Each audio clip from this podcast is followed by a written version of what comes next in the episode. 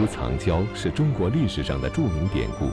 汉武帝当上皇帝后，如约立阿娇为皇后。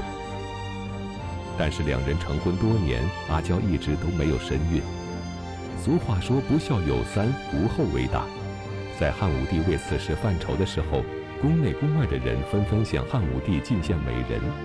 那么，哪位美人能够得到汉武帝的宠幸呢？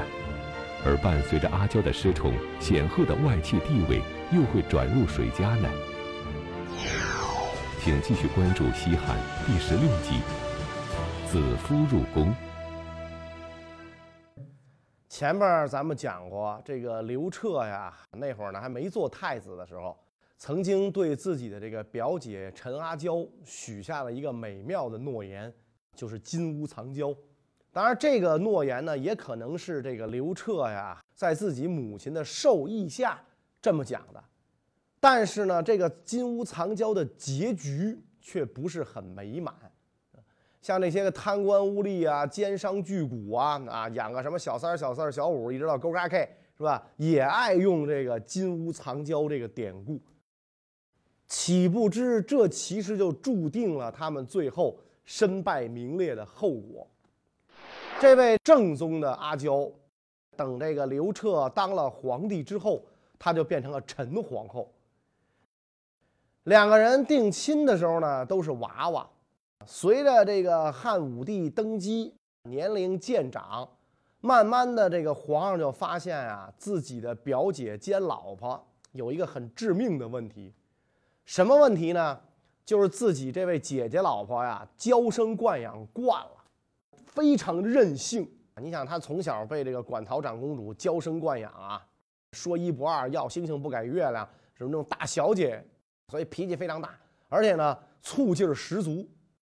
你想这个帝王后宫本来就是一个正常的男人，一大堆的女人和一大堆不男不女的人，那么这个皇上跟这些个女人有什么接触，太正常不过了。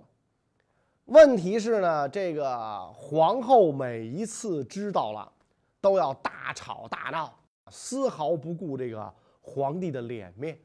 在中国古代，这个女子嫉妒啊，你这个嫉妒这个老公纳妾，这是可以休妻的。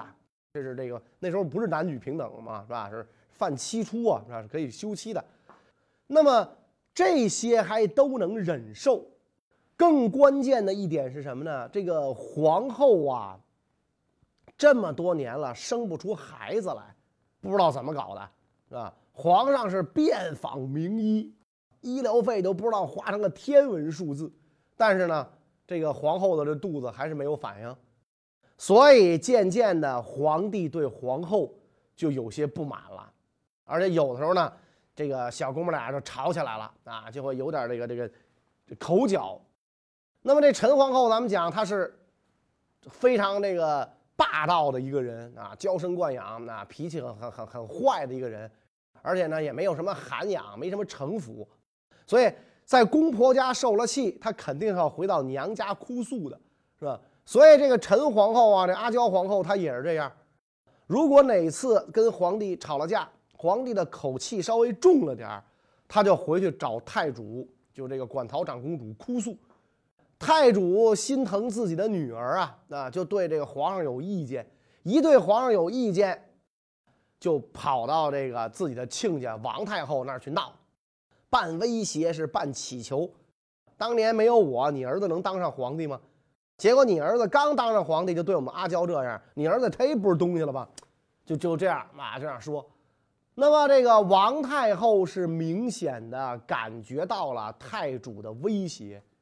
但是王太后是什么样的人？城府很深呢，是吧？你想，她一个再婚的人，居然能当上太后，那这个这个这个智谋广远的心计深沉，她明白这个现在这个太主这位馆陶是自己和儿子都得罪不起的主，所以每一次当这个太主啊来闹，啊，他就不断的安抚太主的情绪。然后当面呵斥自己的儿子，啊，呵斥皇帝，怎么搞的？阿娇这么好的媳妇，打着灯笼都难找，是吧？你还想怎么着怎么着？啊，给我跪下！呢！这么一说，太主才能破涕为笑，情绪才能平复。送走了太主之后，王太后就把皇上找来，意味深长地劝导他，啊，说你可刚刚继位就把老太太得罪了，是吧？窦太太皇太后窦氏你就给得罪了，说现在你又把太主得罪了，你还想不想混了，是吧？你这皇帝不想干了是怎么着？说阿娇有点脾气，你哄哄她就是了，以后千万要谨慎。汉武帝也是个聪明人啊，一听母后的话，马上就明白了。哦，知道了，应该怎么做。以后呢，对皇后的态度呢就会好一点对皇后态度一好，后宫啊暂时就平静了下来。后宫虽然平静了，但是皇后一直无子，这就成了汉武帝的一块心病。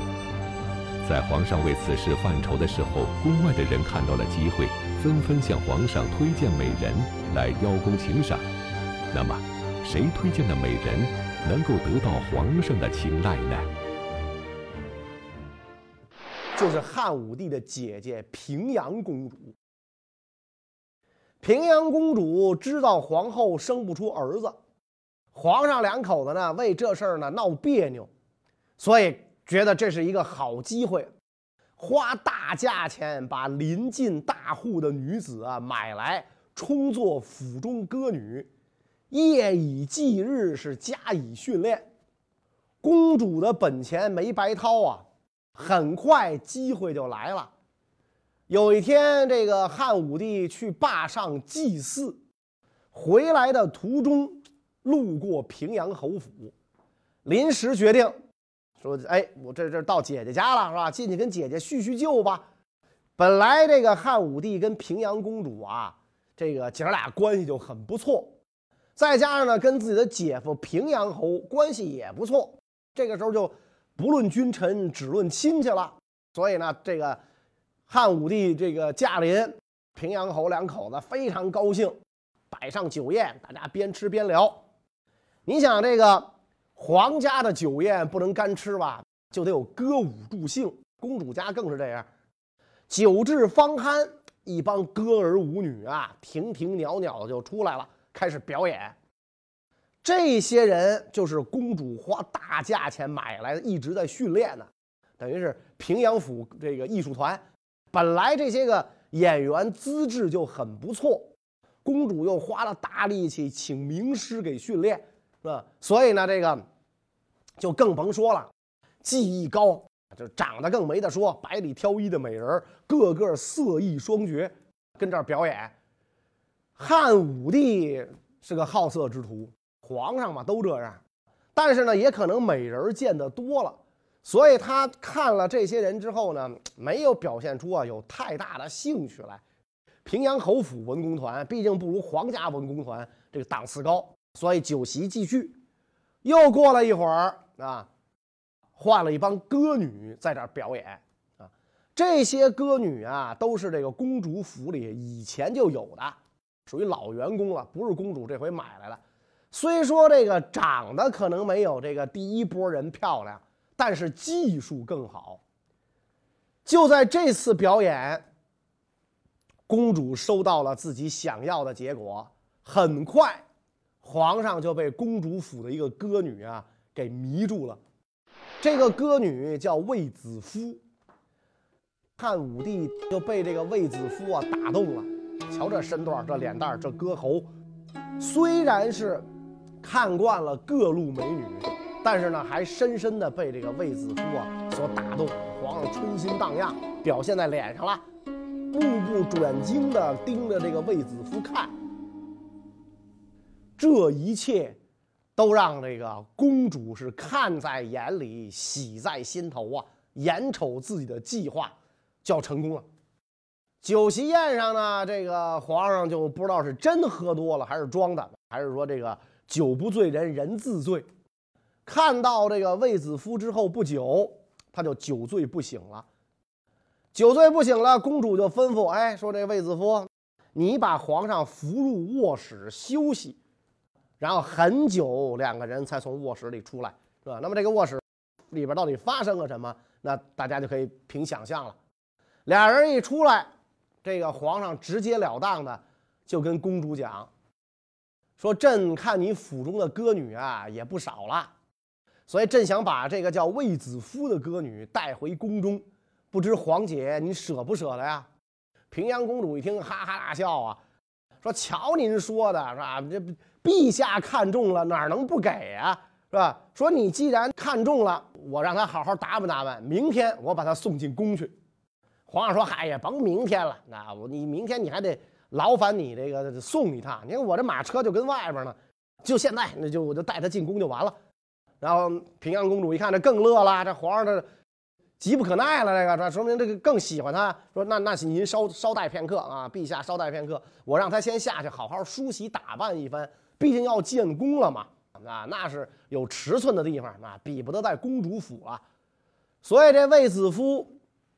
一番精心打扮，那更是出落的这个这个这个，简直就是国色天香啊！皇上看的口水直流，但是他高兴，比不上平阳公主高兴啊！平阳公主更高兴，自己家的歌女被皇上看中了啊！你想想是吧？这个以后这个自己跟皇上那那什么关系？你想想，本来就是亲姐弟，这一下皇上更得对自己言听计从、感恩戴德了。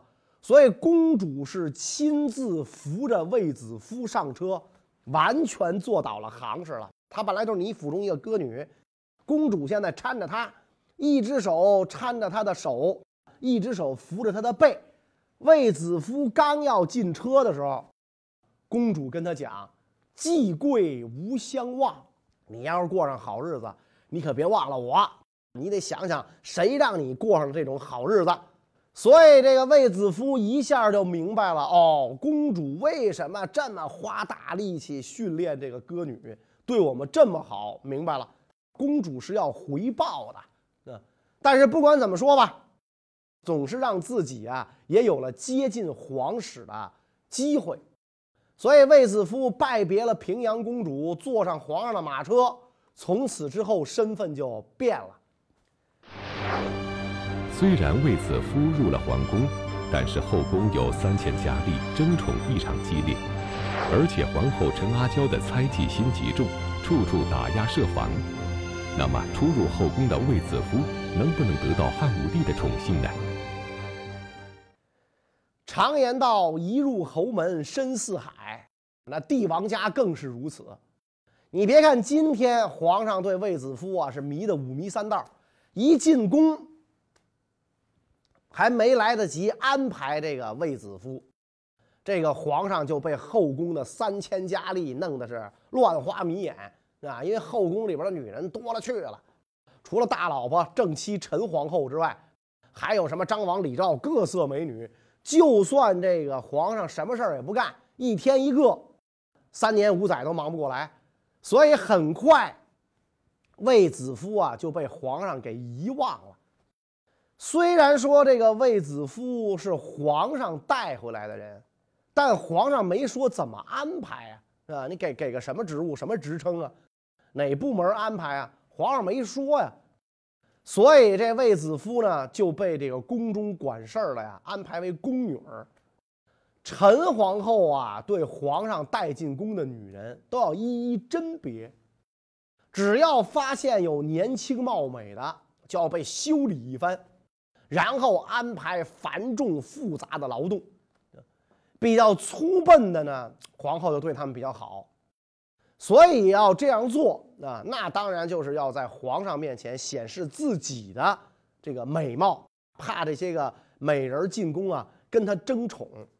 那你想，卫子夫这等人才进了宫，必然是皇后沉重打击的对象。所以在一个一个的月圆之夜，卫子夫辛苦劳动完一天的工作做完，总是在心中默想啊，说这个公主啊啊，我恐怕要辜负你的希望了。我虽然身在宫中，但是就连见皇上一面也难呐，更甭说这个亲近皇上过上好日子了。所以这样的日子一天一天掰着手指头过，就过了一年多。卫子夫非常厌倦这种宫女的生活，虽然说这个洒扫擦洗工作比较辛苦，但还不是最难受的。最难受的是什么呢？这卫子夫被迫把自己的业务给丢了。那你想，她一个歌女嘛，她向往的是无忧无虑的张开嗓门唱，啊？但是现在宫中各项制度啊，是吧？走路不能快，说话不能高声，你自己每天嘴里发出来的声音就是请安，唱歌门都没有，想死呢。再这么下去。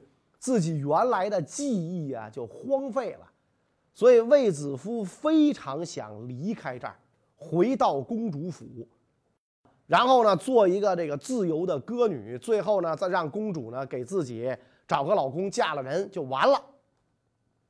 就在这个卫子夫想离开的时候，这个皇上突然下了一道命令，说宫里边要节省开支，缩减工人，所以这个。凡是被裁员到的、减到的，全部出宫。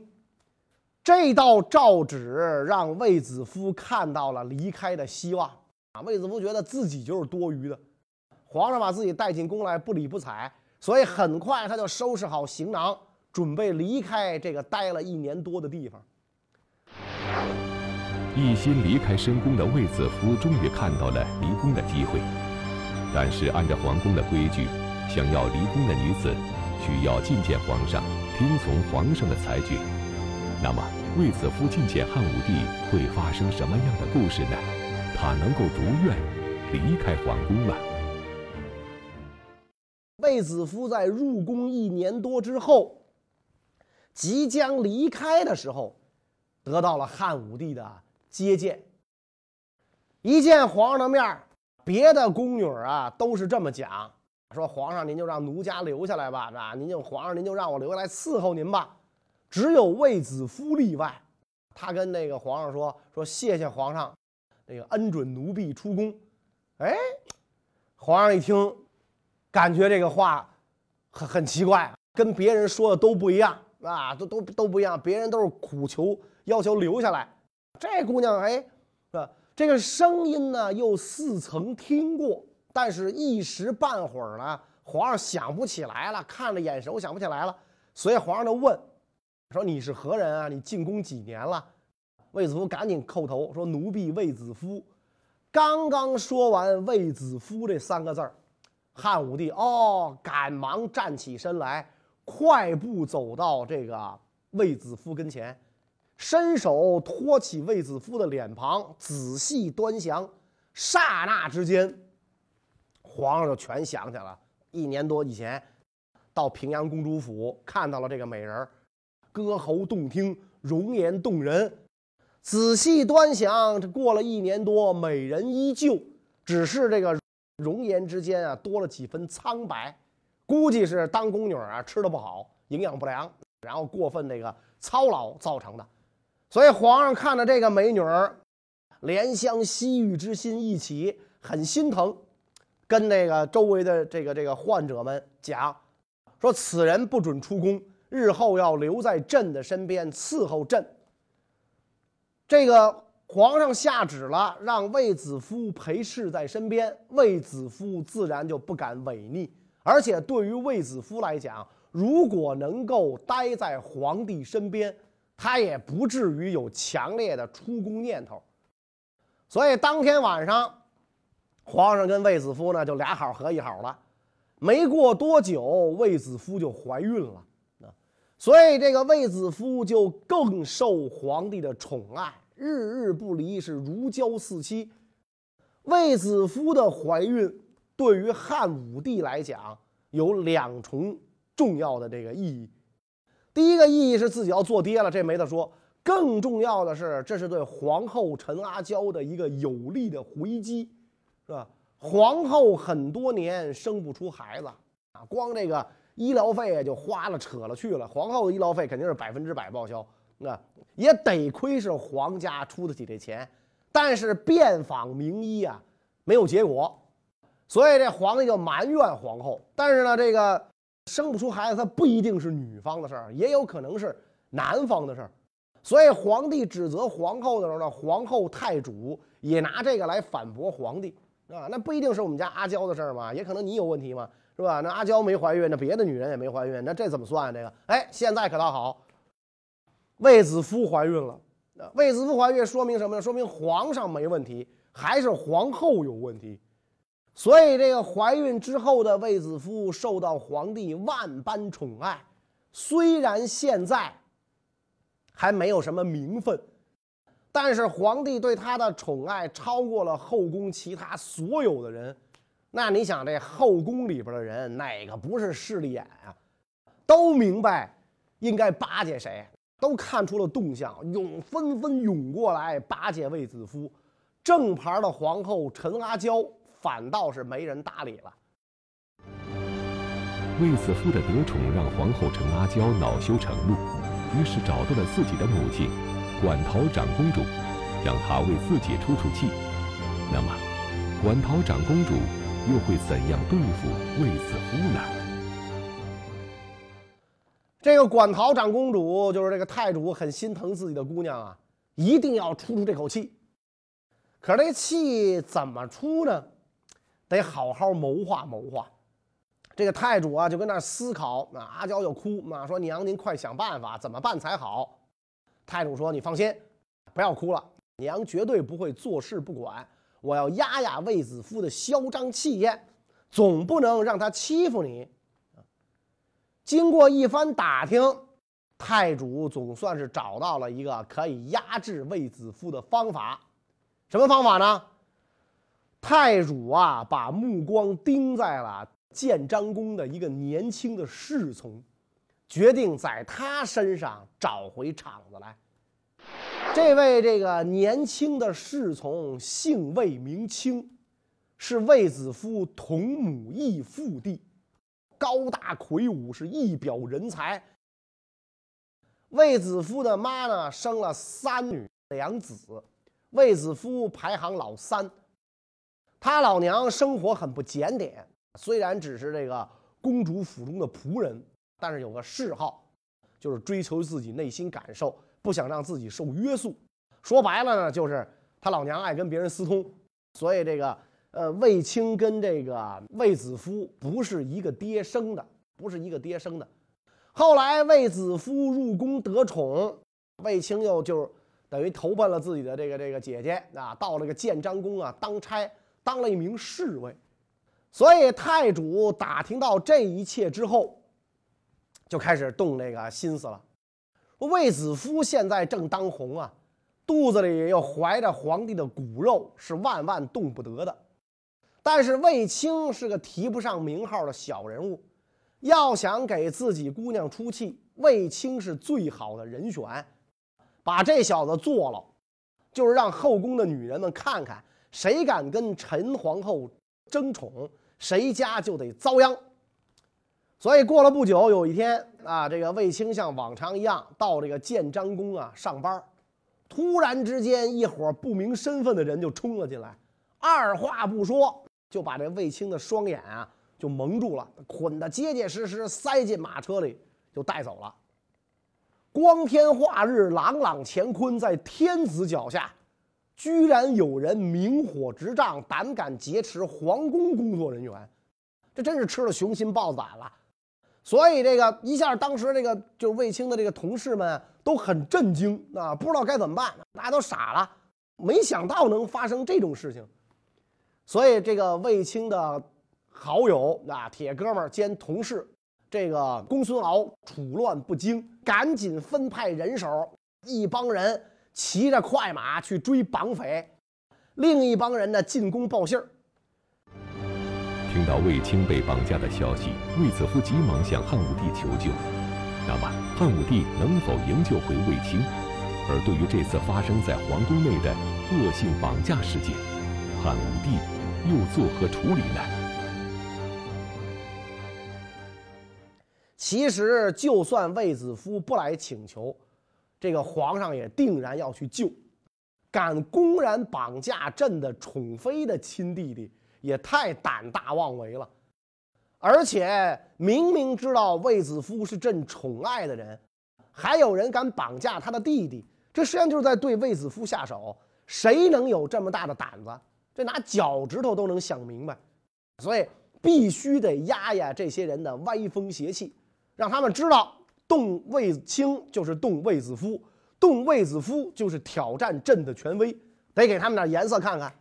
再者说了，我身为天子，连皇宫工作人员都不能保卫，那以后这帮人谁还为我卖命啊？啊，所以皇上就调动御林军，去去把这个卫青给我救回来，把绑匪都给我宰了。没等这个御林军出动呢，这个公孙敖呢已经把这个卫青救回来了。宫里边的人也不是白给了，你想能在建章宫当侍卫的，能是怂货吗？很快，公孙敖就追上了绑架卫青的人。啊！一番厮杀殴斗，这帮绑匪作鸟兽散，卫青毫发无损。所以卫青一被救回来，皇上就亲自接见了。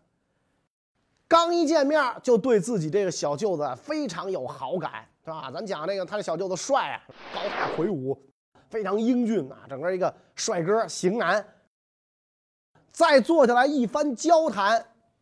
汉武帝更是喜欢自己的小舅子，觉得他不仅长得帅气，而且特别有想法，异于常人，而且呢还会点武功，所以汉武帝当即下令，卫青升建章宫侍中。救了他的公孙敖也被召见，皇上也很高兴，你把我这个小舅子救了，很高兴，也官拜太中大夫。这还不算完。卫子夫过了没几天就被封为夫人，卫青也被封了官卫子夫的两个姐妹都嫁给了朝中的大臣，而且呢，接二连三，这个汉武帝不断的给卫家呀赏赐，数日之间给卫青的赏赐便达千金之多。所以这样的情况，傻子都看得出来。魏家现在可是皇帝跟前的大红人啊！谁要再打魏家人的主意，谁的结局就会很悲惨啊，就会很悲惨。这个等于是将来的这个外戚当中的这个显贵，而且到目前为止，这个卫青已经是朝廷命官了，不像原来，原来属于基层公务员，属于这个这个。警卫局的一个一个一个侍卫，现在不一样了，那现在已经是朝廷命官了，局级干部了。你再动他，那这罪过可就更大了。所以这个陈皇后虽然娇蛮，但是呢，她也不是不知路数的人，他也不是不知死活的人。他明白这个魏家的人呐，动不了了，除了每天泪下潸然。对着镜子哭泣，就只能怨恨自己的肚皮不争气，再对这个这个魏家下手的勇气他就没有了啊。所以呢，这陈皇后呢就不闹腾了啊，她就减少了闹腾。问题是，她虽然不闹腾了，长安皇宫外边还有一大帮人在闹腾。这帮人是谁？为什么闹腾呢？关于这个内容呢？我们下一讲再讲，谢谢大家。